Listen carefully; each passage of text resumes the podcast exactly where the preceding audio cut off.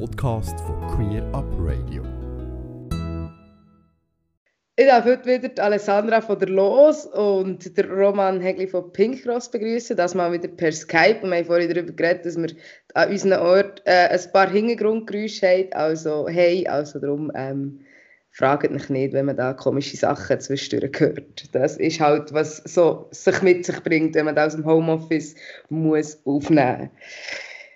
Wir starten jetzt gleich in die Kampagne von der Ehe für alle. Also, das heisst, es geht voll los. Man kann schon Fahnen bestellen. Ähm, es sind schon ganz viele Leute schon lange voll am Arbeiten.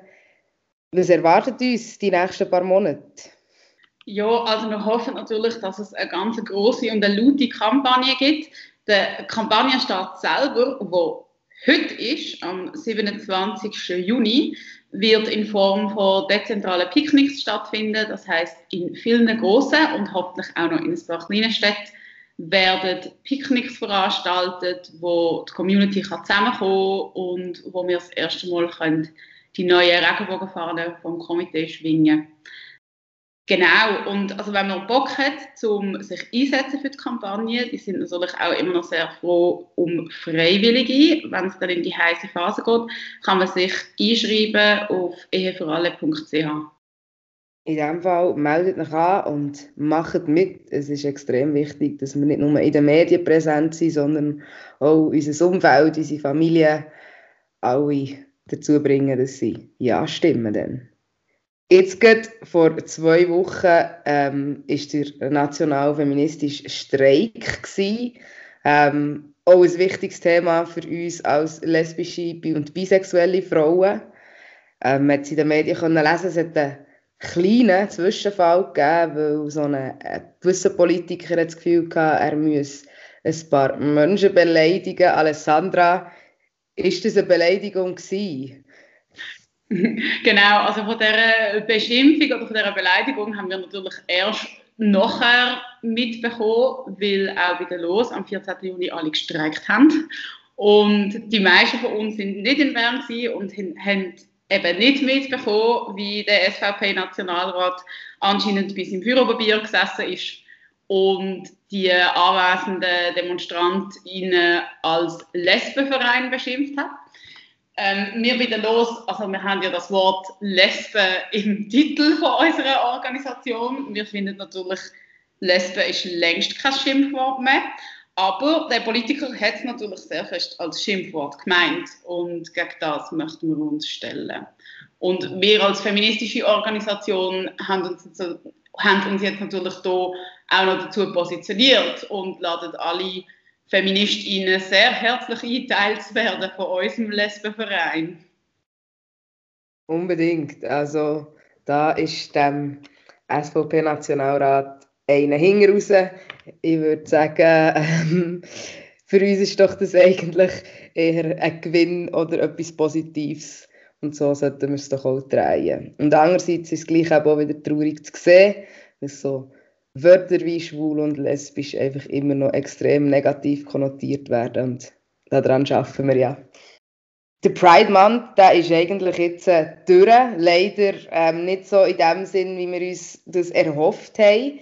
Es hat verschiedene kleinere und größere Veranstaltungen gegeben an verschiedenen Prides, aber die heißgeliebten Demo-Umzüge, die haben nicht stattgefunden. Ähm, kommen die das Jahr noch? Oder müssen wir das Jahr nochmal darauf verzichten? Sie kommen zum Glück das Jahr noch. Äh, das Schöne an dem Ganzen ist jetzt, dass die Pride sich eigentlich wird über den ganzen Sommer hinwegziehen, weil die meisten Demonstrationszüge verschoben worden sind. Also der September wird zum Beispiel ganz ein heißer Moment. Ähm, da ist am ersten Wochenende, am 4. September, die Demo in Zürich. Die Woche darauf wird sie in Genf stattfinden und dann passieren im September noch ganz viele andere große Sachen, wie das Lila und dann eben die Abstimmung über die Ehe für alle.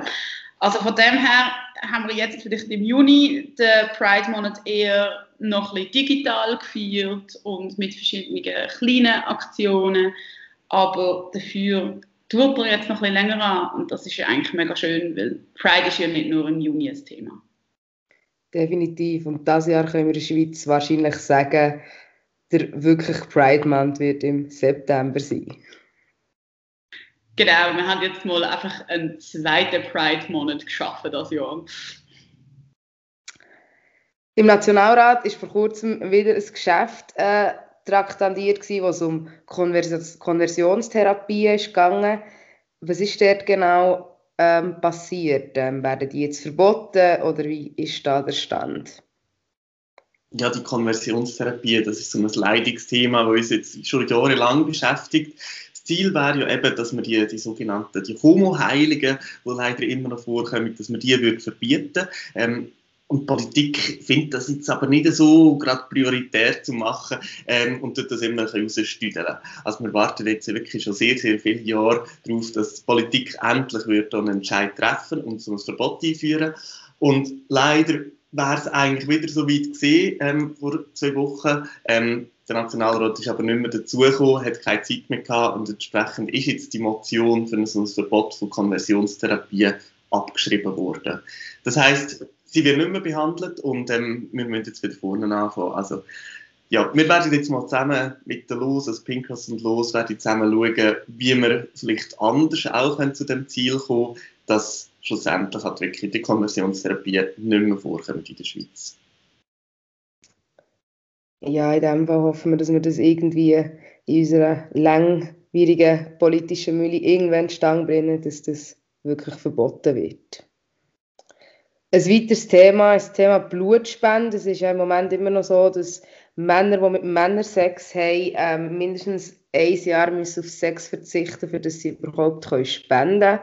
Ähm, auch dort seid ihr ja schon lange dran, das irgendwie zu ändern.